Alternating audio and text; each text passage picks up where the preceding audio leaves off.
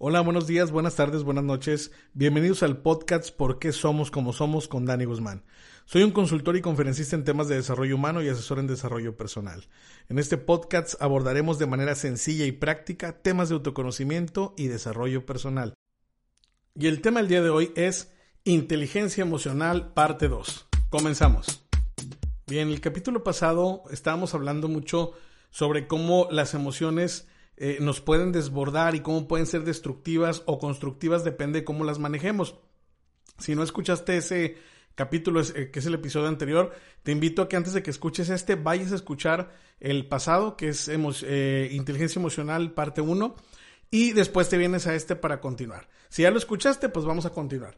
Decíamos, las emociones pueden ser, pueden ser destructivas o pueden ser constructivas, depende de cómo las manejes.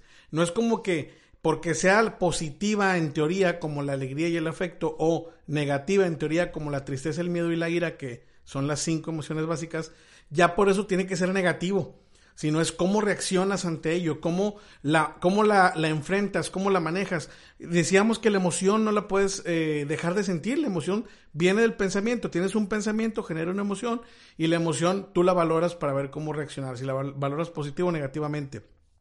Ya hemos hablado de eso en otros podcasts con el juez justo y el juez crítico, cómo reaccionamos, por ejemplo, a los celos, en el episodio de los celos, que también te invito a que lo escuches si no lo has escuchado. Y bueno, ahora vamos a ver cuándo, cuándo darnos cuenta que tenemos broncas con alguna de las emociones básicas. Se las repaso. Alegría, afecto, miedo, tristeza e ira. ¿Cómo es como tú te das cuenta que tienes alguna bronca con alguna emoción? Alguna bronca me refiero a algún problema para poder sacarla y, hacerlo de la manera correcta. Pero para eso tenemos que ver cómo es eh, eh, la forma de manejar correctamente cada una de estas emociones. Y empezamos con la alegría. La alegría es para compartir. ¿Cómo es la manera correcta de sacar la alegría? Pues compartiéndola. ¿Cómo, cómo te das cuenta que alguien está alegre? ¿Qué sería lo sano? Pues que lo muestre, que se le vea en la cara, en los gestos, en, en cómo reacciona, en lo, en lo que dice, en, en lo que hace. Vamos a poner un ejemplo bien básico y es donde nosotros nos podemos dar cuenta de cómo son las emociones en su estado más puro, que es con los niños.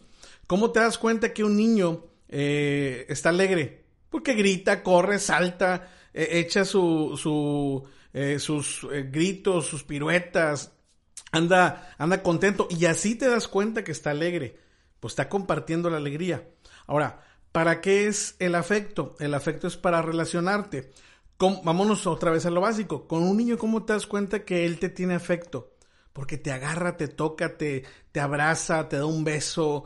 Inclusive eh, cuando los niños, que pues obviamente los niños en esa edad temprana, de los 0 a los 6, 7 años, que todavía no, no aprenden a diferenciar bien las emociones porque esa etapa es una etapa emocional y apenas están sintiendo todo y no saben aún cómo racionalizar esas emociones.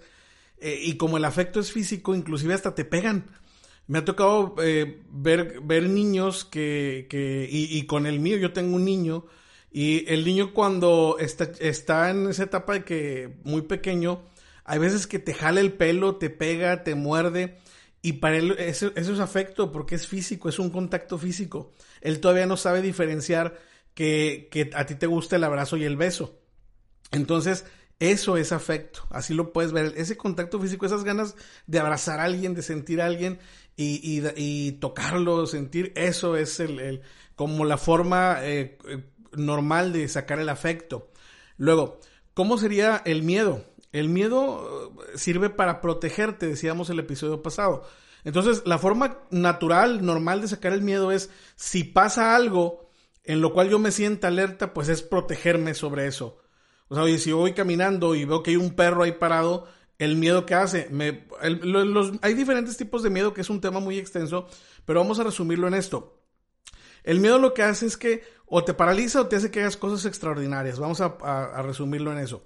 Entonces, si tú vas caminando por la calle y ves un perro y, y te da miedo porque ves que está gruñendo, y tú ay, volteas, lo ves, y el miedo te hace que te pares tantito para que voltees y, agudices los sentidos y veas que si está, eh, vaya, si está amarrado, si no está suelto, pues puedes pasar tranquilamente, sabes que no, no se te va a venir encima.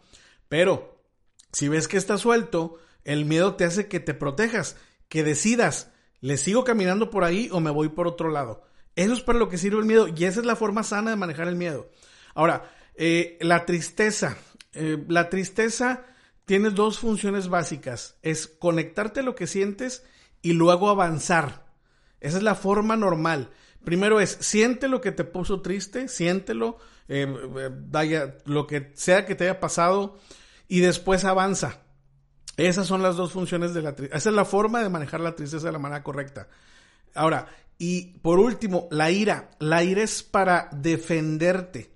Entonces la ira se maneja cuando tú te defiendes de que alguien te está atacando de alguna manera. Y esa es la forma correcta de manejar la ira. No es para atacar, es para defenderte. Entonces, ¿cómo te puedes dar cuenta tú que tienes bronca con alguna o problemas con alguna de las cinco emociones básicas? Es porque o la reprimes o la desbordas. Ahora, ¿cómo es represión de alegría? Esa gente, y vamos a hablar ahorita de gente adulta, no, vamos a, pasar ahorita al tema de los niños, pero primero vamos a hablar de gente adulta. ¿Cómo te podrías dar cuenta que alguien adulto tiene broncas con la alegría? Una de dos, o la reprime, o sea, es esa persona que no puede expresar su alegría, que no se puede reír, esa persona que por más que todo el mundo esté contento, él está serio y no puede reírse. Y son de esos que te dicen, es que no me puedo reír, es que yo soy así, es que yo, él tiene problemas para sacar la alegría.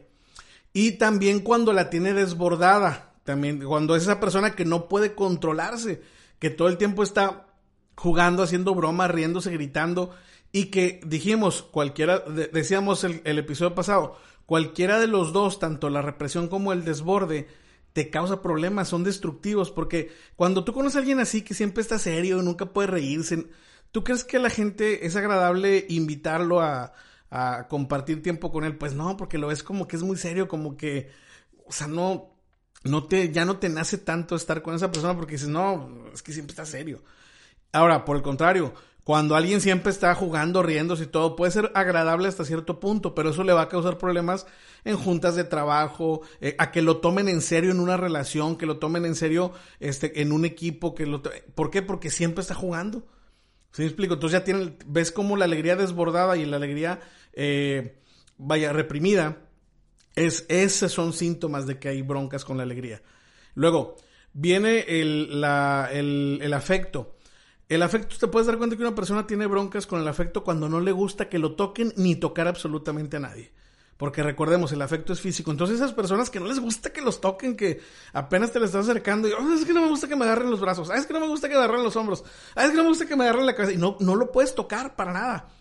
Te saludan y prácticamente te dan tres dedos para saludarte te, van a dar un beso y para, te ponen así el cachete como que, ay, este, pues sí, como que muy apenas. Bueno, que ahorita eso es lo correcto por todo lo que hay del coronavirus, que al día que estamos grabando esto, está una alerta por todo esto del coronavirus, entonces, eh, pues ese, ese es una, ahorita sí es correcto, ¿verdad? Pero en, en el, las situaciones normales, pues esa gente que no le gusta que los toquen, o es demasiado efusivo para tocar, o sea, siempre tiene que estar agarrando a todo mundo, a todos los abraza y no respeta ni el espacio personal ni la relación que tiene con la persona. ¿Por qué? Porque a veces, pues puede ser que con tu pareja, pues sí, pero si es alguien que apenas vas conociendo y no, no, no es alguien que sea muy efusivo al momento de, de saludar y tú abrazas y todo, hay veces que puedes llegar a hacer sentir incómodas a las personas. Entonces, las dos, cuando lo desbordas el afecto o cuando lo reprimes, te puedes dar cuenta que tienes broncas con el afecto. La tristeza, el miedo, perdón, vamos primero con el miedo. Eh, tú te puedes dar cuenta que alguien tiene broncas con el miedo porque o no, le, o no le tiene miedo a nada o le tiene miedo a todo. Ya dijimos que el miedo sirve para algo. ¿Para qué es? Para que te protejas. Entonces, ¿tú crees que sea sano no tenerle miedo a nada? No. No, no, no, porque luego así es como te arriesgas, así es como andas manejando super ebrio a las 2 de la mañana y de repente tienes algún accidente o andas eh, porque no tienes miedo, o sea, no te da miedo. Eh, dices, yo, me, yo manejo mejor borracho y te vas así porque no tienes miedo, dices, no, no le voy a tener miedo a eso. Ahora, hace que te arriesgues a cosas, ese fue un ejemplo, pero pues te arriesgas a cosas sin, sin querer sentir el miedo. ¿Por qué? Porque lo estás, lo, estás reprimiendo el miedo. Es la forma de reprimirlo. Y de desbordarlo es tenerle miedo a todo. O sea, todo, a todo le tienes miedo, no quieres hacer absolutamente nada porque todo te da miedo. Entonces, eso es tener broncas con el miedo. La tristeza. La tristeza, tú te puedes dar cuenta que tienes algún problema con la tristeza cuando haces solo una de las dos funciones. Decíamos, la tristeza es para conectarte a lo que sientes y siéntelo, llóralo, eh, lo que tengas que hacer y luego avanza. Entonces tú te puedes dar cuenta que alguien tiene broncas con la tristeza cuando no se conecta, o sea, e, e, avanza directamente. Es esos que, oye, puede estar, acabar de fallecer su, su papá y él está en el velorio y no llora y nunca lloró y nunca este, hizo ningún vaya, no, se le notó que le doliera ni nada. Y él dice, no, es que yo soy la fuerza de la familia y no, es que yo estoy bien y que, oye, acá, acá ser tu papá. Bueno, y sobre todo estamos hablando de un tema en el cual la relación sí fuera cercana entre padre e hijo. Y tú ves que no, no quiere sentir la tristeza, es porque él se está saltando la parte de sentir y está avanzando directamente. Luego, también tienes broncas cuando te conectas y no avanzas. O sea, si no haces una de las dos cosas. Si te conectas y luego avanzas, eso es lo correcto. ¿Sí? Si solo avanzas sin sentir, no es, no es lo normal. Si solo sientes y no avanzas nunca, tampoco es lo normal. ¿Cuánta gente eh, te conoces que así le hace? O sea, como si la tristeza no existiera para ellos. Y ahí la van. ¿Sabes cuál es la bronca con eso? La tristeza es bien peligrosa porque luego la vas acumulando. Y acumulando y acumulando y acumulando porque la estás reprimiendo. ¿Qué va a pasar? Que el día que se desborda, por cualquier cosita que te pasa ya se te viene el mundo encima porque tienes mucha tristeza acumulada.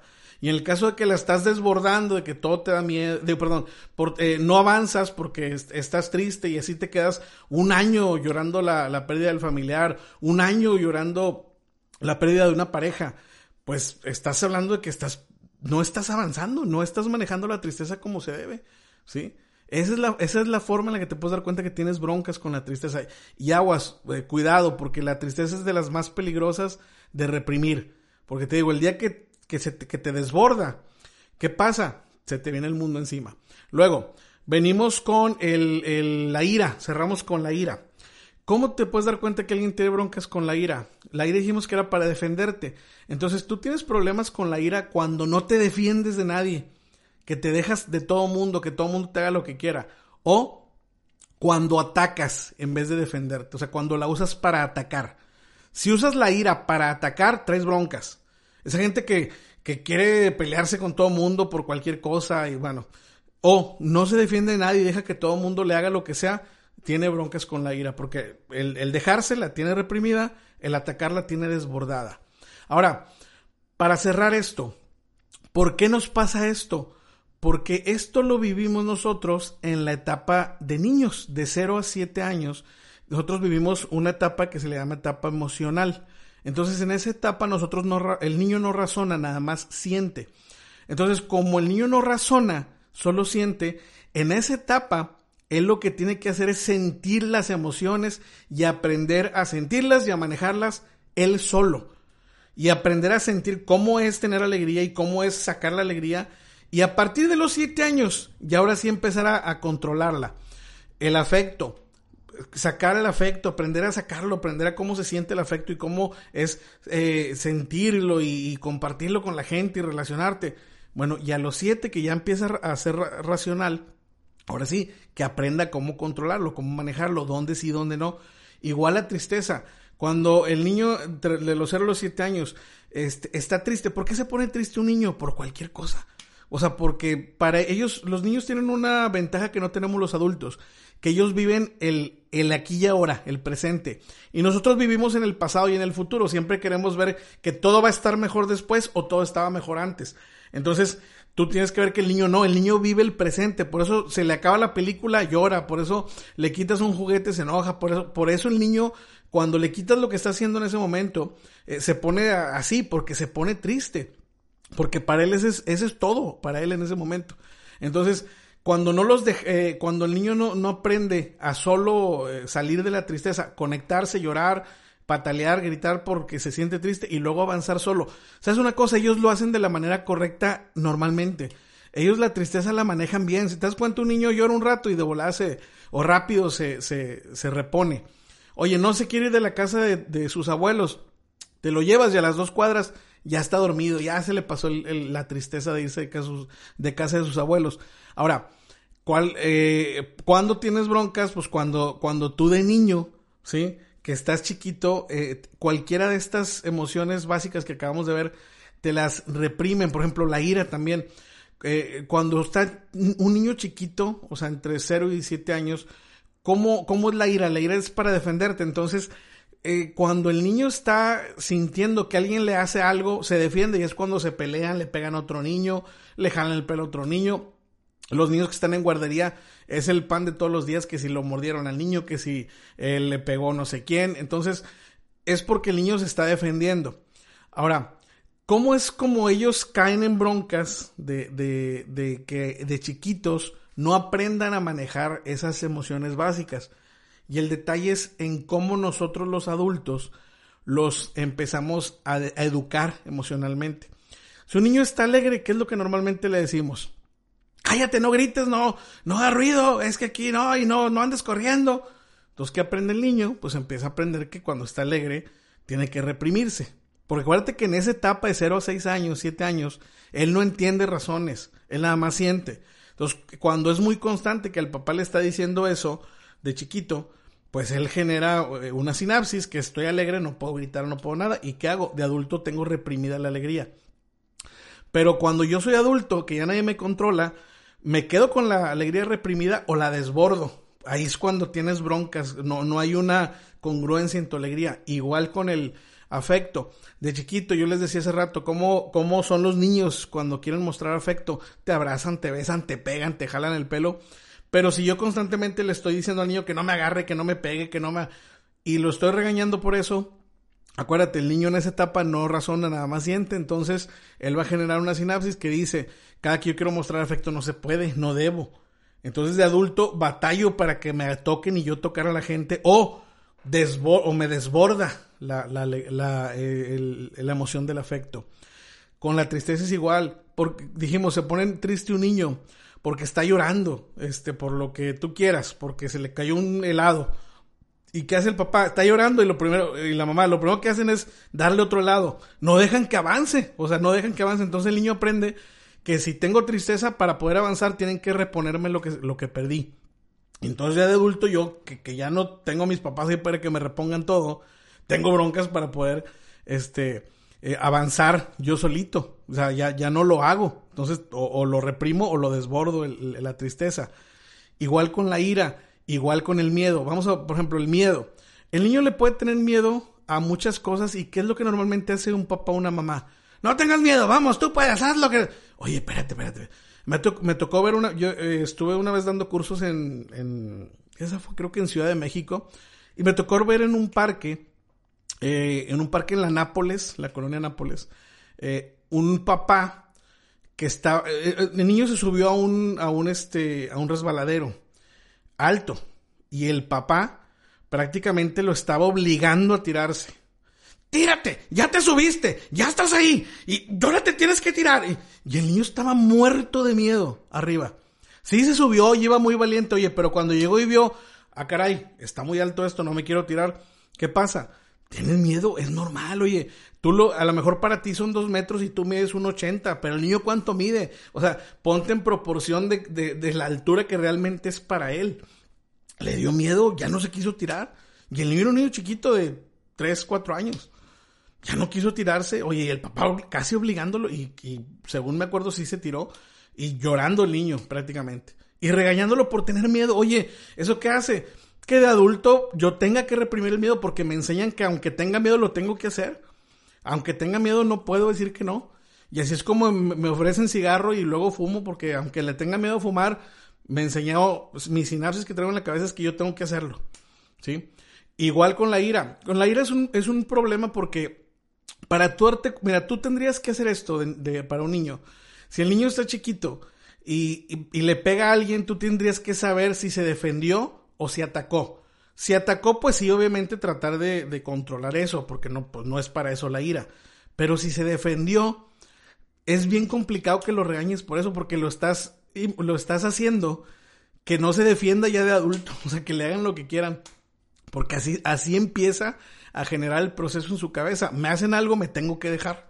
No puedo, no puedo, este, no puedo defenderme ¿Por qué? Porque me van a regañar. Y es algo que traes inconsciente. Inconscientemente tú ya de adulto tienes esa sensación. Es algo similar a esto. Eh, ¿Les ha pasado que, por ejemplo, cuando tú eres ya un de prepa, de carrera, estudiaste muy bien para un examen, pero llega el momento en el que en el examen todo se te olvida? Es porque vuelves a vivir esas etapas. Son etapas de que tú, que tú viviste de niño que de adulto o de joven no te acuerdas, pero que te traen ese sentimiento, esa sensación de si la riego, si cometo un error, me va a ir mal. Y eso te bloquea, te, te empieza a poner nervioso, aunque estés súper bien estudiado. Ese tipo de cosas pasan muy seguido en, el, en, el, en esos aspectos. O sea, es muy común que, que se den eh, ese tipo de, de, cuestiones ya cuando somos adultos.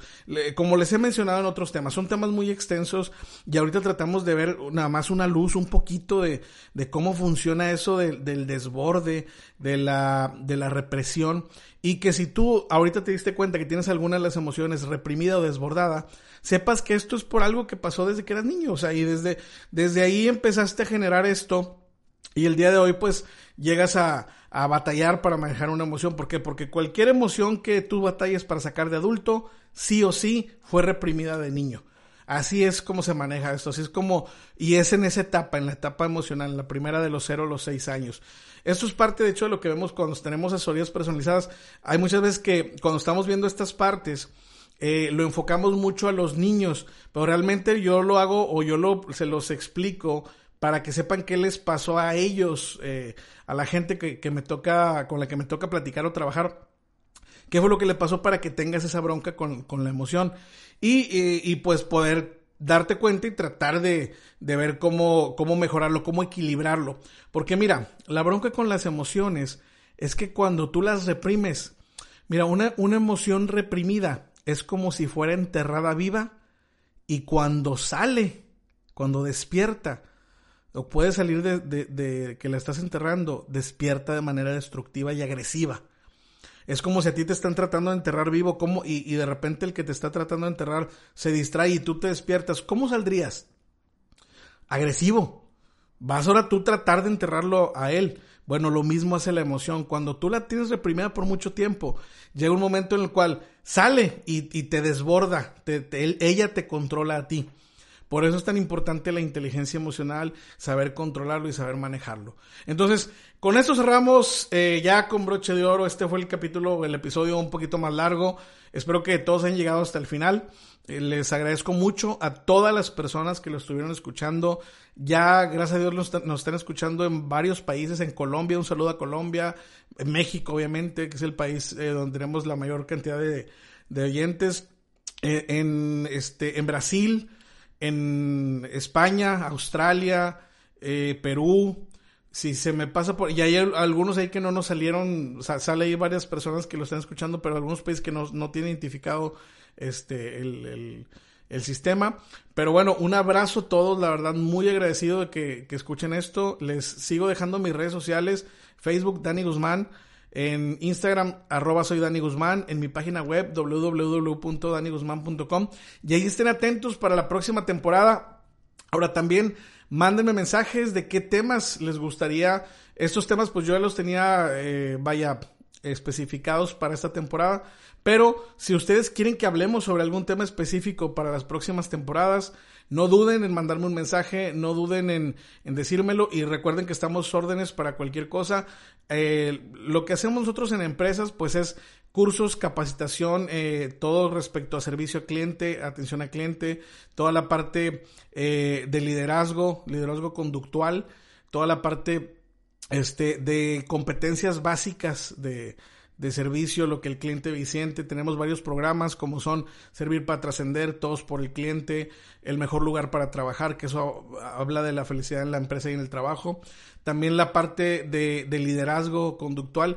Y lo que nosotros hacemos no es motivacional, todo lo que vemos es en base a psicología conductual, en base a neurociencia, de impacto para que la gente sepa qué hacer en los cursos nosotros no motivamos, que es algo que a veces confunden, creen cuando ya platicamos y, y nos piden alguna información, piensan que, que es motivación y realmente esto no es motivación. Todo lo que vemos aquí es práctico, son cosas que se pueden utilizar, que no nada más eh, me van a mantener eh, motivado por un día, dos días o ese ratito, sino realmente cosas que si yo las llego a emplear me pueden servir para todo y impacta en mi servicio al cliente, impacta en mi servicio al cliente interno, impacta con mis compañeros, jefes, subordinados, con, con todas las personas con las que eh, yo tenga una interacción.